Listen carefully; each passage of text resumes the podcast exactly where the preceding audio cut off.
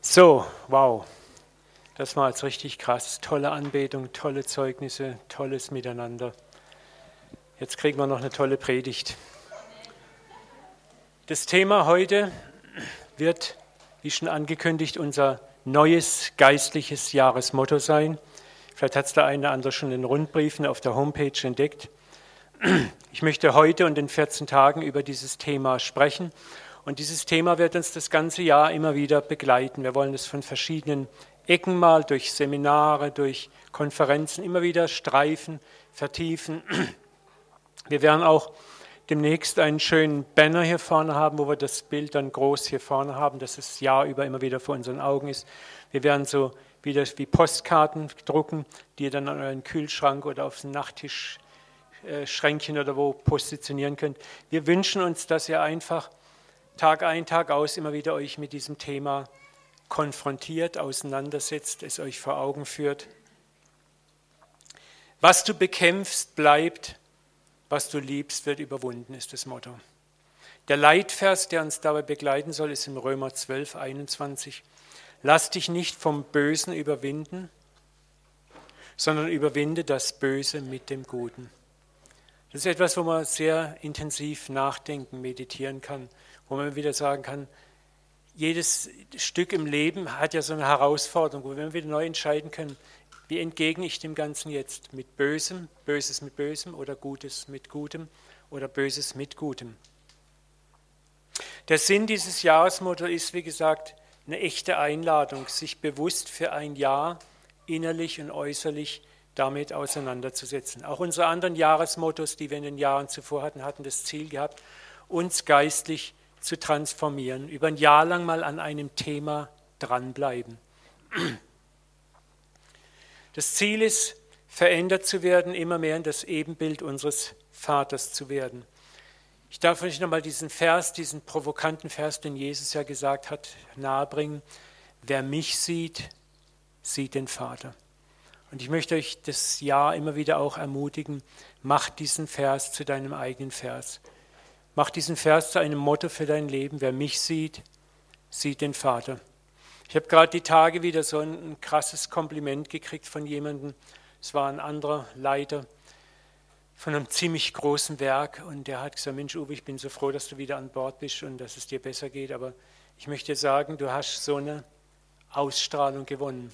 Und ich habe gemerkt, das war nicht ich, das hat mit mir gar nichts zu tun, sondern es ist einfach dieses Bewusstsein, so lebe nun nicht mehr ich, sondern Christus lebt in mir.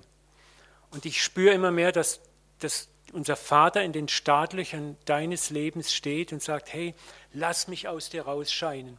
Wo du sagen kannst, wer mich sieht, sieht den Papa. Egal wie stark du gerade bist, egal wie schwach du gerade bist. Gott ist stark genug, aus dir, aus deinem zerbrochenen Sein rauszustrahlen zu anderen Menschen. Ohne viel Blabla, ohne frommen Worte.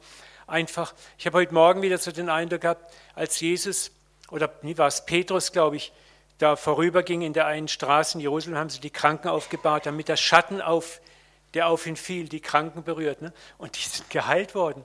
Und da habe ich auch gedacht, ja, was haben die für einen simplen, einfachen Glauben gehabt? Und das ist der Glaube, den der Papa uns anbietet. Glaube, dass ich aus der strahle, aus der leuchte. Und das ist auch der Wunsch, der damit verbunden ist, mit dem Jahresmotto, was du bekämpfst, bleibt, was du liebst, wird überwunden. Ich mag dieses Bild, das ist von Michael Belk, einem amerikanischen Starfotografen, der hat eine ganze Serie, könnte man im Internet nachgoogeln, von krassesten Jesusbildern gemacht. Und dieses Bild ist so provozierend und so aufrüttelnd irgendwo. Ne? Dieser SS-Offizier, der da läuft, und was siehst du? Jesus trägt sein Sturmgewehr und seinen Sturmrucksack. Er nimmt sich quasi gewissermaßen ein Stück dieser Identität dieses Mannes an. Er schämt sich dieser Identität nicht, aber baut gleichzeitig eine Beziehungsbrücke auf, wo er kommunizieren kann. Und das ist so symptomatisch, was du bekämpfst, das wird bleiben. Was du liebst, wird definitiv überwunden. Und da wollen wir uns heute und morgen, äh nicht morgen, sondern in 14 Tagen, am liebsten morgen, mit auseinandersetzen. Diese Art Wachstum, Leute, braucht Zeit. Das lernen wir nicht durch ein, zwei Predigen, das lernen wir nicht durch so ein paar Bücher lesen. Das braucht Zeit für Erprobung, Erfahrung, Reife. Warum? Weil nämlich unser natürliches Ego in Kontrolle ist. Ich auch und wir alle sind das nicht von Natur aus. Von Natur aus tun wir nicht das Böse mit Gutem überwinden. Da sind, wir, da sind einfach noch Reflexe in uns drin, die anders sind. Wir müssen uns täglich selbst entscheiden, dieses Motto zu leben. Und sehr oft ist es drei Schritte vor und dann wieder zwei zurück. Manchmal drei zurück, manchmal sogar vier zurück. Und es ist frustrierend, aber so läuft geistliches Wachstum. Wenn dir jemand erzählt, dass geistiges Wachstum eine steile Linie nach oben ist, dann ist es einfach Quatsch. Geistiges Wachstum ist immer dieses Zickzack-Muster. Und so lernen wir authentisch. Und es braucht Zeit. Schaut mal dieses nächste Bild an. Das ist diese herrliche, riesige Eiche. Und woraus ist sie entstanden? Aus dieser kleinen, unscheinbaren Eichel. Wie lange braucht das? Bis so eine Eiche mal richtig ausgewachsen ist, können locker mal 120 Jahre vergehen. Und Gott hat es so eingerichtet. Es gibt ja dieses Sprichwort, gut Ding will Weile haben. Und das dürfen wir auch getrost für unser geistiges Wachstum in Anspruch nehmen. Überfordere dich nicht. Oft haben wir so ein heroisches christliches Heldentum, Superman-Christenwachstum. Das ist auch gerade bei jungen Menschen oft. Ich war auch mal in dem Alter, wo ich dachte, ich überflügel alle. Und das ist okay. Aber irgendwann holt dich die Zeit ein, die Realität ein. Und Gott zeigt dir, wer du wirklich bist. Wie ein Petrus, der gesagt hat, ich werde alles für dich machen, Jesus. Und dann rennt er hinaus in die Nacht seiner Seele und weint bitterlich, weil er mit sich selbst konfrontiert ist. Aber Jesus hat ihn nie losgelassen. Und das ist die tolle Botschaft für jeden von euch im Raum. Jesus wird dich niemals loslassen. Er wird dich konfrontieren mit deinen Schwächen, er wird dich konfrontieren mit deinem Nichtkönnen, wo du dachte, ich kann. Und dann sagt er, kannst du jetzt weitergehen mit mir? Komm, ich bin's, der dich vollendet. So lass dir Zeit, lerne authentisch zu wachsen. Erlaube, dass es ein Vorwärtsstolpern ist, mehr als ein stolzes Vorwärtsrennen. Weißt du, dieses Vorwärtsstolpern, dieses Hinfallen produziert etwas ganz Geniales in dir, Demut, Sanftmut. Gott möchte, dass jeder von uns mal geistlicher Papa und geistliche Mama wird, die die anderen, die Jungen in den Arm nehmen können, sagen können, hey, du bist gefallen. Ich bin 40.000 Mal gefallen. Kein Problem, steh auf, lauf weiter. Sanftmut und Demut kann andere liebevoll mitnehmen. Und dann gibt es diese andere Art von Wachstum, dieses, diese stolze, verbissene christliche Siegermentalität, die man manchmal auch bei so vielen sieht. Die selbstgerechte Arroganz, das sich überheben über andere, die nicht so toll sind wie ich, die sich nicht so reingeben wie ich. Da war ich auch gewesen. Sorry, war so. Ich habe auch als junger Christ, was habe ich mich aufgeregt über die alten Säcke, die nicht mehr so abgehen wie ich. Ne? Und das war jugendliche Arroganz. Gehört einfach dazu. Heute weiß ich, es ist ganz normal. Ich verachte mich auch nicht dafür. Es ist ein ganz normaler Schritt. Aber Jesus sagt, einer trage des anderen Last. Also Jesus sagt es durch Paulus. So werdet ihr das Gesetz Christi erfüllen. Da kommen wir langsam hin, wenn wir aufstehen, hinfallen, Krone gerade rücken, weitergehen. Dann beginnen wir die Last des anderen zu tragen. Wir überheben uns nicht mehr leichtfertig über den anderen. Wir gehen auf ihn zu, wir ermutigen ihn. Auch wenn wir wissen, der andere ist ein Sack, dann erinnern wir uns daran, dass wir auch ein Sack sind. Manchmal ein viel schlimmerer Sack. Ne? Oder was Jesus zu Petrus gesagt hat, wenn du der Eins zurechtgekommen bist, dann stärke deine Brüder. Und dieses Zurechtkommen beinhaltet zu begreifen, ich schaffe es alleine nicht. Es ist der Herr, der mich vollendet. Es ist die Gnade des Herrn, die mich immer wieder neu einsetzt. Und wenn du da angekommen bist, in diesem Zerbruch, dann erst bist du in der Lage, deine Schwestern und Brüder zu stärken, weil du dann Demut, Sanftmut, Güte und Erbarmen übst. Ich möchte euch, ich habe das schon, glaube ich, ein paar Mal präsentiert, aber ich möchte, es, ist etwas, was man immer wieder lesen kann. Von Mike Iaconelli ist einer meiner Lieblingsautoren. Wie wir geistlich wirklich wachsen, heißt die Überschrift. Also ich lese es mal vor, das ist jetzt noch nicht. Ich fange mal an. Geistliches Wachstum ist oft zu einer geistlichen Industrie geworden, zu einem System, zu einer Reihe von Prinzipien, Formeln, Predigten, Lernprogrammen, Curriculums, Büchern, CDs, die, wenn man sie exakt befolgt, schnell Reife und Tiefe versprechen. Die meisten dieser Programme bestehen aus denselben Zutaten. Mehr Gebet, mehr Bibellesen, mehr Dienst, mehr Gemeinschaft. Authentisches Wachstum aber passiert nicht über Nacht. Es entsteht nicht durch eine Formel, zum Beispiel ein paar Bibelverse runtergespült mit Gebeten und fertig.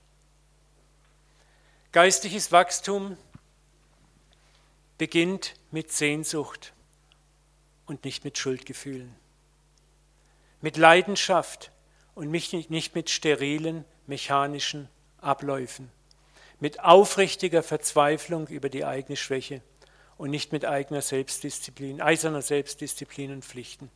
Lass es mal auf dich wirken.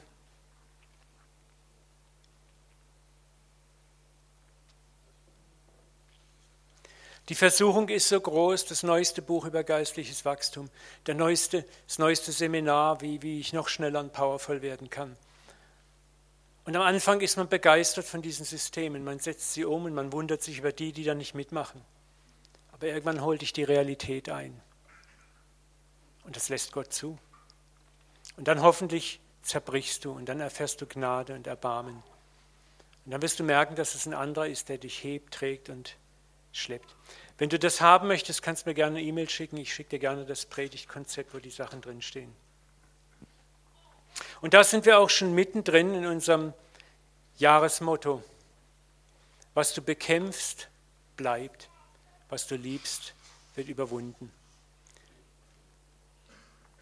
Dies geistliche Prinzip gilt für unsere inneren Kämpfe mit unseren eigenen Schattenseiten wie für die äußeren Kämpfe mit Menschen und Situationen, die uns entgegen sind. Und die Frage ist, kämpfe ich harsch mit äußerer Kraft gegen mich selbst und gegen andere und gewinne am Schluss nur äußerlich durch Angst, mehr eigene Stärke, mehr innerer oder äußerer Unterdrückung und gewinne so nur erzwungen rein äußerlich gegen meine Schattenseiten oder gegen den anderen, den ich verändern möchte. Also wir werden es noch sehen, der Kampf geht immer in zwei Richtungen. Es ist einmal der Kampf, wie die Christen schon sagen, um die Heiligung, wie werde ich ein besserer Christ? Und der Kampf, wie mache ich den anderen zum besseren Christen? ne? Aber es ist ja oft so, wir haben mit anderen zu tun und werden da konfrontiert und da wollen wir auch gern Änderungen. Und die Frage ist, gebe ich der Liebe, der Güte und der Geduld den Vorrang und gewinne mein eigenes Herz und das Herz des Gegners, was zwar länger dauert, aber nachhaltig und dauerhaft ist? Oder muss ich harsch, bitter und scharf kämpfen? Zu lieben und in der Liebe zu kämpfen heißt nicht, dass ich niemals Nein sagen kann, heißt nicht, dass ich Dinge auch mal gerade richte. Aber es ist immer die Frage, mit welcher Gesinnung mache ich es? Ja? Wenn ich einen Fehler zu adressieren habe, dann ist immer auch die Frage, in welcher Gesinnung adressiere ich diesen Fehler. Da werden wir in 14 Tagen sehr intensiv drüber sprechen. Jesus hat mal gesagt, wie du behandelt, wie du behandelt werden möchtest, so behandelt deinen Nächsten auch. Und das ist das Prinzip, was dahinter steckt. Wann immer wir etwas gegen jemanden vorzubringen haben oder zu adressieren haben oder anzubringen haben, müssen wir uns eigentlich immer erstmal fragen, wenn ich jetzt der wäre, wie wollte ich angesprochen werden? Wie würde ich gern angesprochen werden, dass es für mich erträglich ist? Und das kann schon manchmal helfen, nachzudenken und vielleicht von einer Kampfhaltung wegzugehen in eine Haltung der Demut, der Liebe und der Sanftmut. Ich möchte nochmal ein gutes Zitat zu diesem Jahresmotto bringen. Es ist von John Milton und Hannah Withall Smith, das wahre Königreich.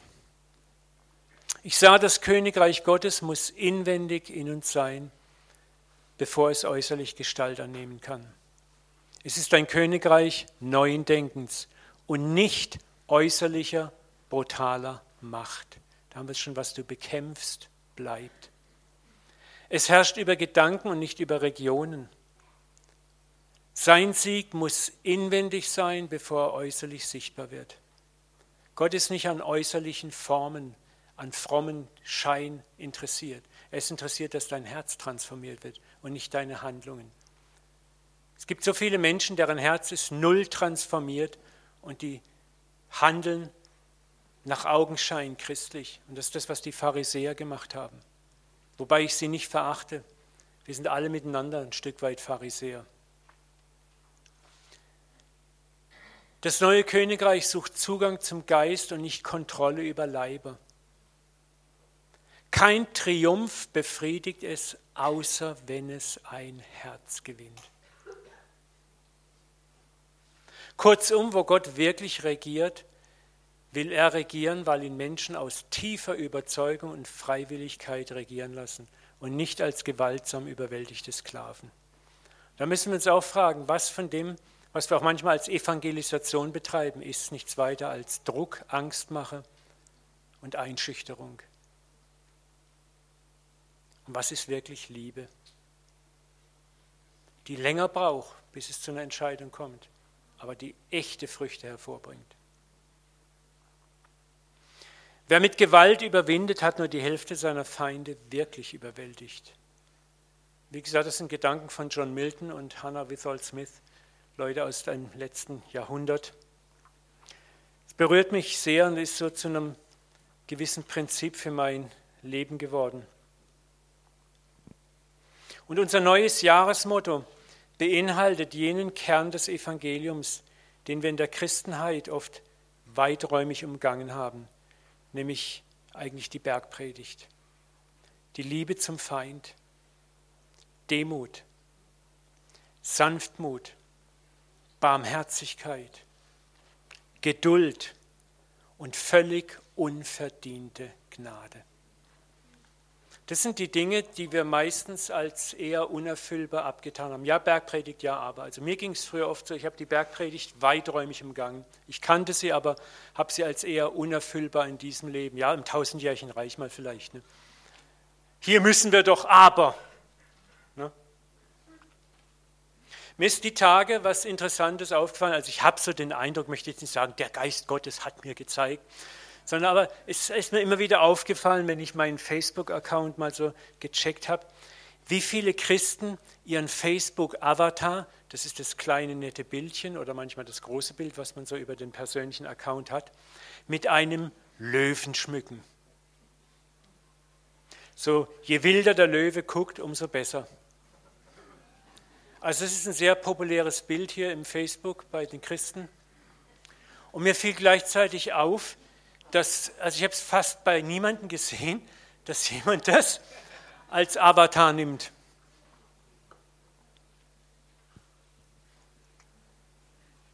Und ich habe so gespürt, auch für mich selber, für mich ganz persönlich, da spiegelt sich so eine Art geistliche Entwicklung wider, die wir alle irgendwie durchlaufen. Von Natur aus, mal ganz ehrlich, wären die meisten von uns doch lieber oh, Löwe als Mäh. Lamm.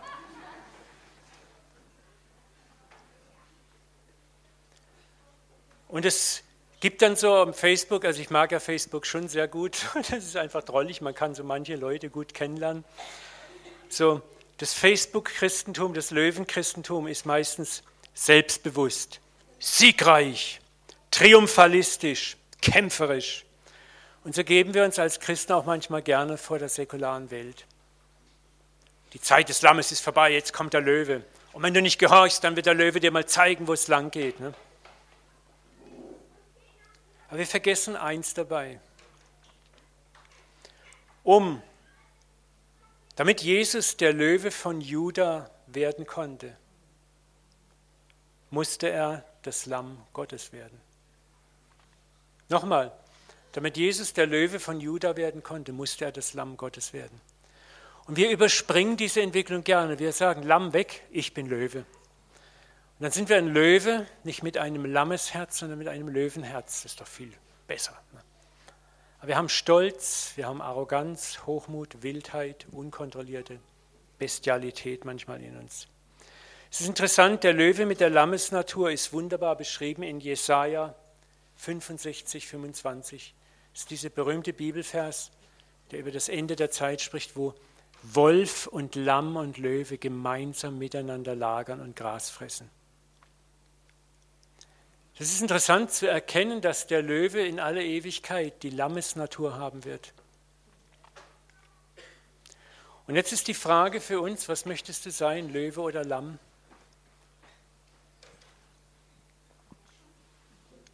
Und sicher sollst du Löwe sein, aber mit der Lammesnatur. Und der Prozess vom Löwen zum Lamm und darum wieder zum verwandelten Löwe mit der Lammesnatur zu werden, ist kein einfacher Weg. Es gibt im Englischen diesen Spruch, The road less traveled.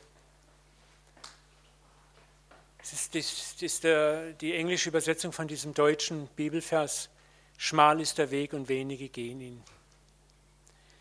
Jesus lädt uns ein, das Kreuz zu tragen. Das Kreuz ist nicht so eine ah, ich, ich verleugne mich selbst und ich leide und so weiter, sondern das Kreuz zu tragen bedeutet im Grunde genommen diesen schmalen Weg. Hier geht es nicht um heroische Selbsterlösung, sondern darum, wie schwer wir uns als natürlicher Mensch eigentlich tun, ohne die Hilfe des Geistes in die Lammesnatur reinzufinden. Als Jesus sagt, eng und schmal ist der Weg, wenig ist ihn gehen, war das nicht so, wie wir Christen dann stolz triumphalistisch immer sagen, ja, wir sind die wenigen, die es schaffen und der Rest, der marschiert auf der breiten Straße. Was Jesus eigentlich sagen wollte, ist, eigentlich schafft es keiner von euch, diesen schmalen Weg zu gehen.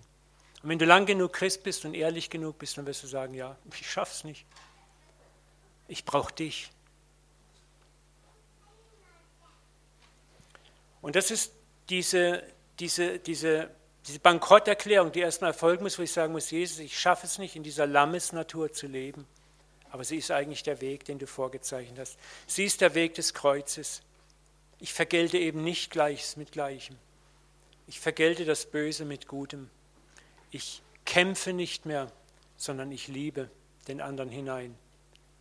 Und mir ist ganz klar, ich rede es nicht als eine Anklage, ich bin da selber mit drin, sondern als eine Ermutigung, lasst uns versuchen, ein Jahr lang in diesem Weg sachte mal reinzuschnuppern. Lass uns im Kleinen, im klitzekleinen anfangen. Gott erwartet von dir gar nicht, dass du den Mörder deines Kindes jetzt umarmst und abküsst, sondern fang mal im Kleinen an mit deinem idiotischen Nachbarn. Fang im Kleinen an mit den Macken, die du an dir so unendlich hast und wo du dir selber Ohrfeigen geben könntest. Fang an, dich zu lieben. Fang an, den Nächsten zu lieben. Fang an, nicht Gleiches mit Gleichen zu vergelten. Fang an, geduldig zu sein. Fang an, Gott zu fragen, wie kann ich hier gegen mein Naturell handeln? Und das ist der Weg des Kreuzes. Da kreuzigst du dein altes Ego. Dein Ego sagt, hau ihm eine rein. Und das Herz Gottes sagte, hey, üb einfach Geduld, Nachsicht und Liebe. Du warst genauso ein Depp. Es ist interessant, seit den Tagen Konstantins des Großen wo das Christentum zur Staatsreligion avancierte, bevorzugt das Christentum das Löwenchristentum, das mit Schwert, Feuer und Gewalt um sich schlug und sich ausgebreitet hat. Wir wundern uns heute über den radikalen Islam oder IS und vergessen ganz schnell, wie wir als Christen selber fast in derselben Manie gewütet und getobt haben, jahrhundertelang. Es zeigt mir einfach eins, dass die Menschheit generell eine Entwicklung durchläuft, auch Religionen. Und wir sollten eigentlich weiter sein. Wir sollten heute demonstrieren, wie es richtig geht.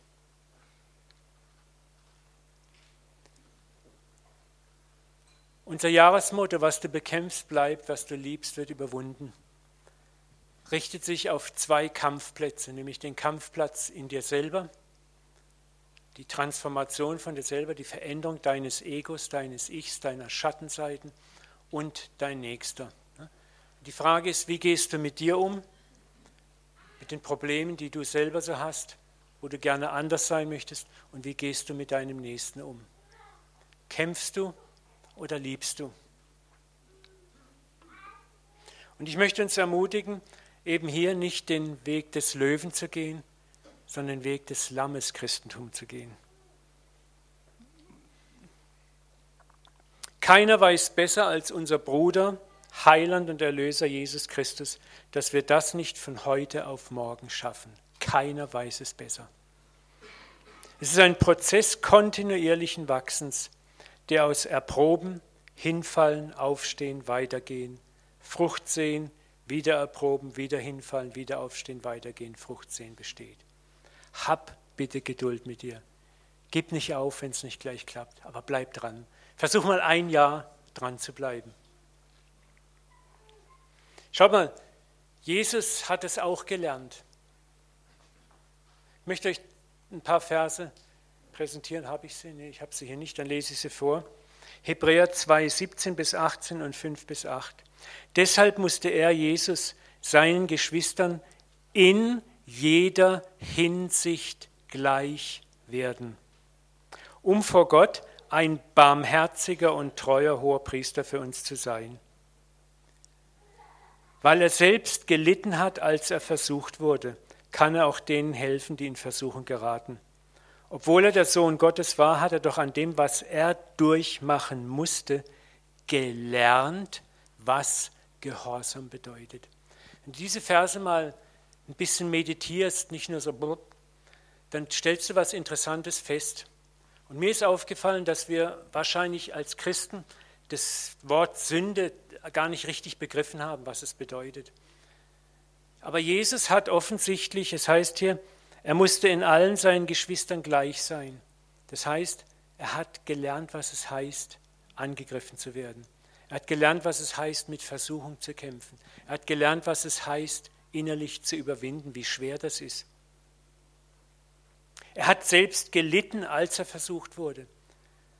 Wir sehen Jesus immer so als den Superman, der schon als Baby so ein, so ein Leuchthalo um sich hat und alles richtig gemacht hat. Ich glaube, dass wir da ein bisschen falsch liegen. Ich glaube, dass er auch versucht wurde, dass er gelitten hat, dass er gespürt hat, wie das ist. Er war ein Mann, er war ein junger Mann, er ist in die Pubertät gekommen. Er hat seinen Körper erfahren. Sorry, wenn ich hier vielleicht etwas in was reintappe, aber das ist so. Er weiß, was es heißt, Mensch zu sein, durch und durch und durch. Wenn ich die Evangelien lese, dann sehe ich manchmal so diese Brillanz und dann manchmal diesen einen Satz zum Beispiel, wo er zu seinen Jüngern sagt, wie lange muss ich euch noch ertragen? Wo du merkst, da bricht es Menschliches. Er war 100% Mensch, er war aber auch 100% Gott. Wir, haben ihn, wir sehen aber mehr die göttliche Seite. Wir müssen auch lernen, die menschliche Seite von Christus zu sehen. Und da war dieses Entnervtsein, da war dieses die Peitsche rausziehen und den Tempel reinigen. Ne? Wie, wie kriegt man das mit der Lammesnatur überein? Für uns Menschen ist es klar, wir hätten gerne immer die Peitsche. Die, ist, die liegt uns eher als die Liebe. Aber er hat auch diese Kurven durchlitten. Und am Schluss am Kreuz kommt dieses brillante Aussage, Vater, vergib ihnen, denn sie wissen nicht, was sie tun. Da bricht der Christus, der kosmische Christus durch, der Gott durch, der alles sieht, der alles weiß. Und mich beruhigt es kolossal, dass ich vor meinem Schöpfer hintreten kann und sage, Papa, ey, oh, ich habe es halt wieder so vermasselt. Und er legt seinen Arm um mich, genauso wie, wie ich es machen soll, mit an und sagt, hey Uwe, ich war an demselben Punkt, ich weiß, wie sich es anfühlt. Ich bin zwar nicht so dabbert hingefallen wie du, aber ich weiß, wie es sich anfühlt, 100 Pro. Mach weiter. Und das macht mich, das macht mich vertrauensvoll vor ihm. Ich muss mich vor ihm nicht mehr verstecken oder verstellen. Ich darf getröstet weitergehen in die nächste Herausforderung und habe keine Angst, ob ich es vermassel oder nicht, weil ich weiß, dass er mich wieder und wieder und wieder aufhebt, weil er genauso versucht worden ist wie ich, weil er genauso hat lernen müssen wie ich. Er hat auch Liebe lernen müssen. Er war vollkommen Mensch und vollkommen Gott. Die Zeit ist zu kurz, das Thema, vielleicht kann ich da mal eine extra Predigt drüber machen. Aber es ist ein so tiefes, tiefes Thema wo wir oft in, im Laufe der Kirchengeschichte die Gottheit Christi zu stark betont haben und das Menschsein auf die Seite geschoben haben. Und das hat uns so viel zu sagen.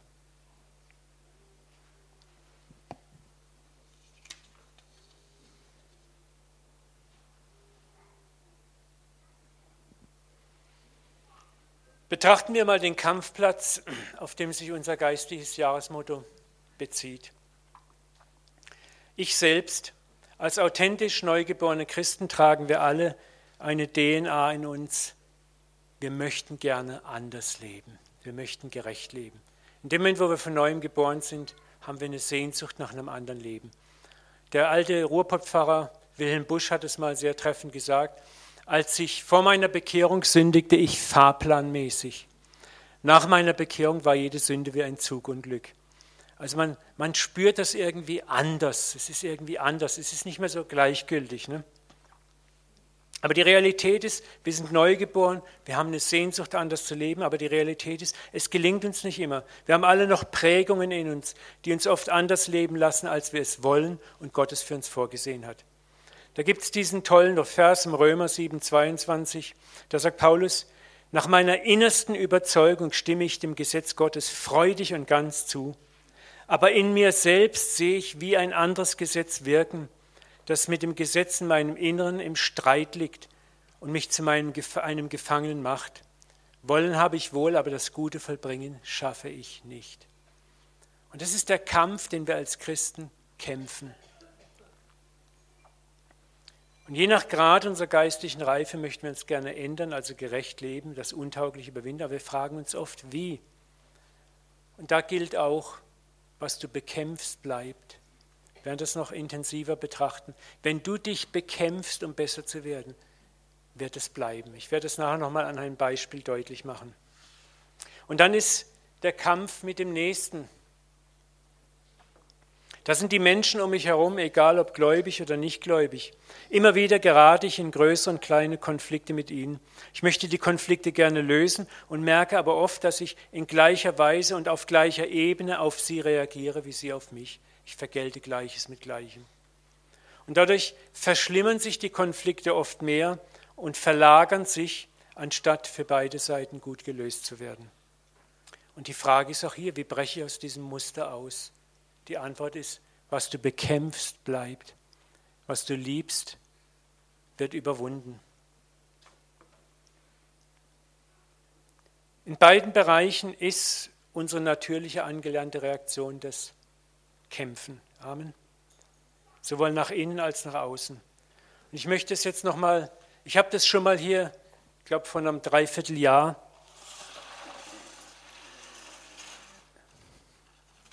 Kennt ihr das noch?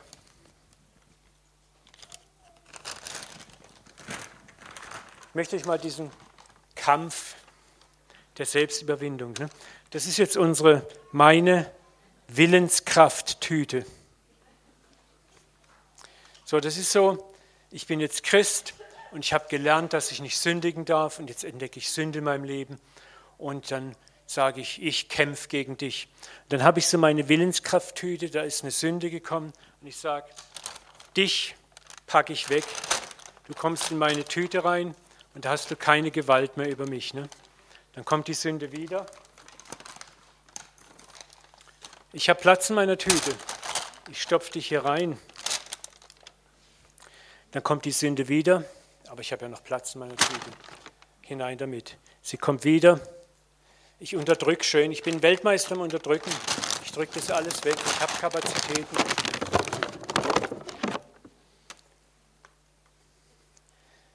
Und es geht weiter. Da kommt ein Sündenhelfer. Super, Alex, du bist klasse. So, manche haben richtig Klasse. Alex, stell sie mal hier drauf, dann ist es besser. So, und dann wird es jetzt langsam wird's eng in der Tüte. Ne? Kennst du es so? Jetzt platzt einem schon öfter mal der Kragen. Aber wir haben noch Platz. Wir unterdrücken. Noch eine Sünde. Du kommst rein in meine Tüte. Du widerstrebst mir, aber ich bin stärker als du.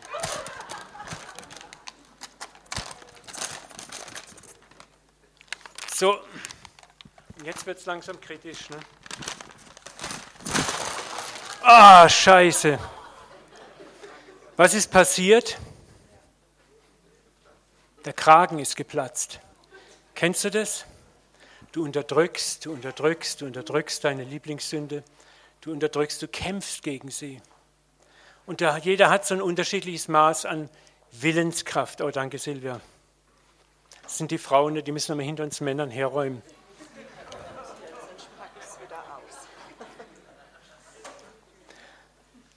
Aber irgendwann reicht die Kapazität unseres Willens nicht mehr aus. Und was passiert dann? Uns platzt buchstäblich geistig der Kragen. Wir knallen richtig raus, wir rasten aus. Und dann gibt es dann so die schadenfrohen Leute, die sagen, was? Du willst Christ sein? Das fühlt sich aber gar nicht so an. Kennst du das?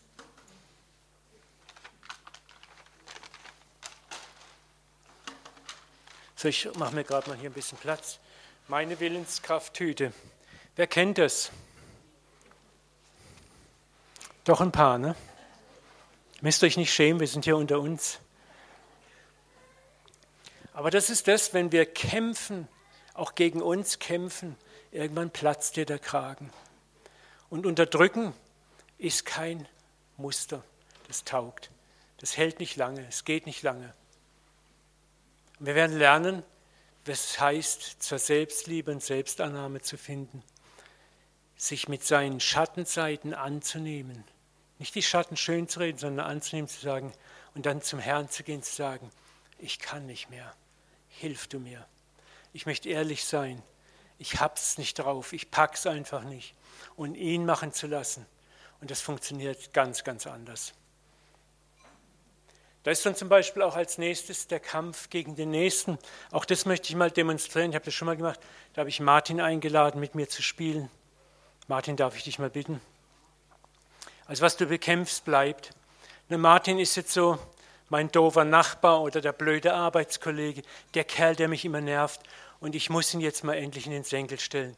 Jetzt hat er irgendwas angestellt, jetzt was mache ich? Ich trete ihm gegen das Schienbein. Was macht er? Er tritt zurück. Okay, hat nichts gebracht. Dann mache ich das hier. Er macht dasselbe mit mir. Jetzt sage ich, jetzt müssen wir härter Kaliber. Jetzt batsche ich ihm eine. Oh, er batscht mir eine zurück. Kennt ihr das? Und jetzt komme ich und pack ihn und nehme ihn so richtig in den Schwitzkasten rein. Und jetzt sage ich, Martin, hörst du jetzt endlich auf? Gibst du auf? Ja, ich gebe auf. Gibst du auf? Ja. Warum? Ich gebe auf. Warum gibst du auf? Ich mag nicht mehr. Ich kann nicht mehr. Danke, Martin. Kussi. So ein bisschen kleine Demo, aber so läuft es auf dem Alltag ab. I kick you, you kick me back. Ich hau dich, du haust zurück. Ich gebe dir eine Ohrfeige, du gibst mir eine Ohrfeige zurück. Und irgendwann nehme ich dich in den Schwitzkasten und dann habe ich dich. Und dann gibt der andere auf, aber warum gibt er auf? Aus Freiwilligkeit? Weil er, weil er die Argumente kapiert, weil er klüger ist, vielleicht klüger, weil er sein Knick nicht gebrochen haben will. Aber in Wirklichkeit ist es doch, ich habe einen Sieg errungen aus Zwang. Gehen wir nochmal zurück.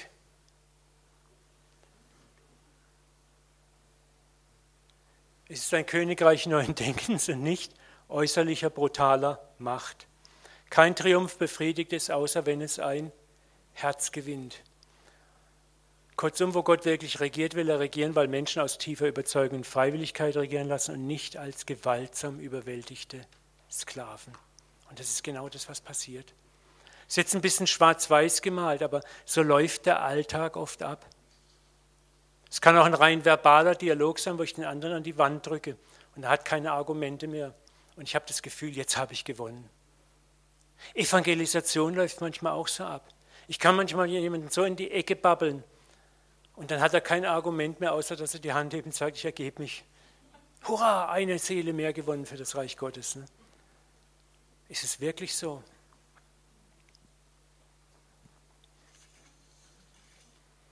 Was hier passiert, ist eben das wahre Gegenteil von der Regentschaft Gottes. Unser aller Problem ist eins, wir haben alle zu wenig Liebe und Erbarmen an uns selbst erfahren auch in unserem christlichen Umfeld nicht. Um die Kraft der Änderung, um sagen wir, der Liebe die Kraft der Änderung in uns und im Nächsten zuzutrauen. Wir haben zu wenig die Kraft der Liebe erlebt und zu viel die Kraft des brutalen Kämpfens. Und das ist das, was ich glaube, Gott in unserem Zeitalter ändern möchte. Dass wir lieben lernen und der Liebe zutrauen, dass sie transformiert und verändert, so wie Gott sich das immer vorgestellt hat. Wir haben oft leider erlebt in unserem Leben, wie Druck, Scham, Einschüchterung und Angst vor Konsequenzen oft schnelle Lösungen hervorgebracht haben. Wir haben auch neulich haben wir uns im Leiterteam unterhalten, als Leiter, über Sonntags das Opfer. Ne? Das ist, ist, vielleicht so ein tolles Ding. Ne? Man kann eine Opferansprache halten und kann, ohne dass man es merkt, so in so eine gewisse Manipulation reinkommen, wo man genügend Scham aufbaut, in der Gemeinde, dass jeder denkt, oh, jetzt müsste ich aber nach vorne gehen. Aber was die Frage ist, was treibt dich denn wirklich an? Ist es die Freude? Ist es die eigene Verantwortung? Ist es die Liebe? Oder ist es eigentlich die Scham? Ja? Und das ist das, wo wir umdenken müssen, wo wir anders handeln müssen. Was wir in 14 Tagen intensiver lernen werden, ist, wie Christus das Lamm Gottes zu reagieren und wie wir das Böse und das Untaugliche mit Liebe, die zwar länger braucht, überwinden können und nicht mehr negative Energie gegen negative Energie setzen. Nochmal unser Motto. Ich möchte euch die Predigt abschließen mit einer Erfahrung, die ich gerade vor zwei Tagen gemacht habe, mit einer ganz lieben Person, die ich sehr liebe, für die ich viel bete und die mich besucht hat, ein junger Mensch, und er hat sich wieder neu so geöffnet für den Glauben. Und dann erzählt er mir so eine krasse Story von der Erde, die eine, nicht rund, die nicht, keine Kugel ist, sondern eine Scheibe ist und äh, was er so erlebt hat und was er herausgefunden hat. Und das war für mich alles so irgendwie strange. Ne? Und früher hätte ich gesagt, so Junge, da kommst du dann genau den richtigen. Jetzt erkläre ich dir mal, was Sache ist. Und dann habe ich erlebt, ich habe ein Stoßgebet zum Himmel geschrieben, ich Gott, wie soll ich jetzt reagieren? Ich möchte sein Herz gewinnen und ihn nicht an den Wand nageln mit Verstandesargumenten. Ich habe gemerkt, dass seine Argumentation für mich sehr ungewöhnlich war und dass er da wohl auf einem Trip ist, der, wo ich sage, das ist nicht so meins. Aber dann hat mir Gott regelrecht die Zunge geführt und hat gesagt, Sag ihm doch einfach, hey, ich finde es so toll, dass du dir Gedanken machst über solche Dinge, dass du mal das, was wir alle für selbstverständlich halten, hinterfragst. Auch ob unsere Erde rund ist, sage ich, es kann ja eigentlich wirklich, kann man es ja nicht absolut beweisen. Und er hat es vom Christentum gehabt, ich sage, weißt du, ob unsere Erde nun eine Scheibe ist oder rund ist oder viereckig ist, sage ich, ist es nicht das Entscheidende ist, wie leben wir da drauf? Er guckt mich an sagt, Uwe, so habe ich das noch nie gesehen. Stimmt, das ist es, worum es wirklich geht. Und wir sind weiter im Gesprächsfluss geblieben. Jetzt stell mir vor, hätte ich jetzt anfangen, du Depp, wie kannst du sowas nur glauben? Hör mal, wo hast du den Quatsch her? Und was wäre passiert? Unser Gespräch wäre in eine Konfrontation gelaufen. Er hat seine Meinung, ich habe meine Meinung. Ich kick ihn, er kickt mich. Argument gegen Argument. Am Schluss hätte ich vielleicht mit guten Argumenten gewonnen, aber hätte ich sein Herz gewonnen? Nein. Das ist eine, eine ganz kleine Geschichte, wo ich euch Mut machen möchte. Wenn du auch mit Menschen in Konfrontation gerätst, bitte doch mal Gott zu sagen, Vater, wie gewinne ich ihn anstatt die Konversation? Wie kann ich anders agieren, um das Gespräch, das Herzensgespräch in Fluss zu halten? Und Gott ist so ein Genius, er ist so genial, dir die richtigen Worte zu geben die nicht konfrontierend sind und wo du von einer Seite mehr kommst. Ich sage mal, du kannst einen Gegenstand frontal von einer Richtung angucken, hast eine bestimmte Schau auf den Gegenstand. Aber veränder mal deinen Schritt und guck mal von der Seite auf den Gegenstand. Das sieht ganz anders aus und es öffnen sich dir ganz neue Möglichkeiten. Genauso ist es auch mit Menschen. Schau einen Menschen nicht nur mal aus einer Perspektive an, geh mal um den Menschen rum und schau ihn von der Seite vielleicht an. Das heißt, mach dir mal Gedanken über den Menschen, über seine Herkunft, über seine Motive, über sein Herz und du kommst zu ganz anderen Sichtweisen und zu ganz anderen Ansprüchen und Aussprüchen. So, jetzt machen wir hier einfach einen Punkt, es ist schon spät. Ich möchte gerne noch beten zum Schluss. Ist es okay für euch? Ich habe auf dem Herzen, euch einfach mal zu bitten, die Augen zu schließen und euch diese Frage zu stellen, was möchtest du sein? Löwe oder Lamm? oder Löwe mit dem Lammesherzen. Und ich will auch jetzt nicht so dieses Spielchen machen, wir stehen mal auf, wer der Löwe sein will und bla bla bla. Das ist wieder dieses Einschüchtern. Ich möchte, dass du für dich selbst mal darüber nachdenkst. Was möchtest du sein, Löwe oder Lamm? Oder Löwe mit dem Lammesherzen? Vater, wir haben das jetzt angefangen zu begreifen, zu verstehen, zu sehen. Und ich bete, dass du uns, Jesus, wieder auch, du bist das Lamm geworden, um der Löwe von Juda zu werden. Und du wirst auf ewig die Lammesnatur in dir haben und das Aussehen eines Löwen, aber die Natur eines Lammes. Und das ist so paradox. Jesus, und wir beten, dass, dass wir das einfach hineinwachsen dürfen, heute Morgen hinein lernen dürfen.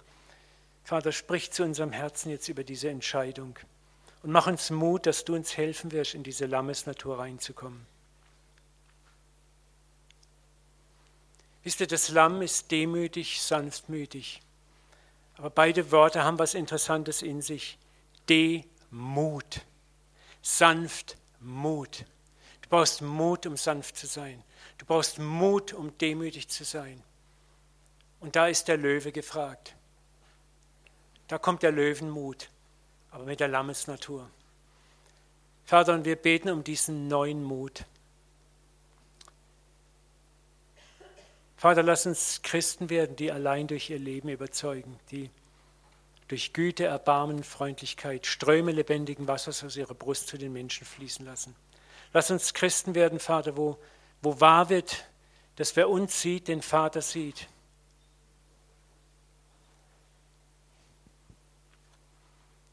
Dass wir ohne viele große Worte Menschenherzen berühren, anrühren. Und dass die Worte, die wir danach machen, auf fruchtbaren Boden fallen, weil sie durch einfach einen völlig anderen Lebensstil untermauert sind. Ich bete, Heiliger Geist, dass du uns jetzt in diese Woche begleitest, dass du uns hilfst, das, was wir als Fragmente begriffen haben aus dieser Predigt, einfach umzusetzen. Lass uns mutig sein, wenn wir dabei versagen, wenn es uns nicht ganz gelingt. Lass uns immer wieder neue Anläufe machen.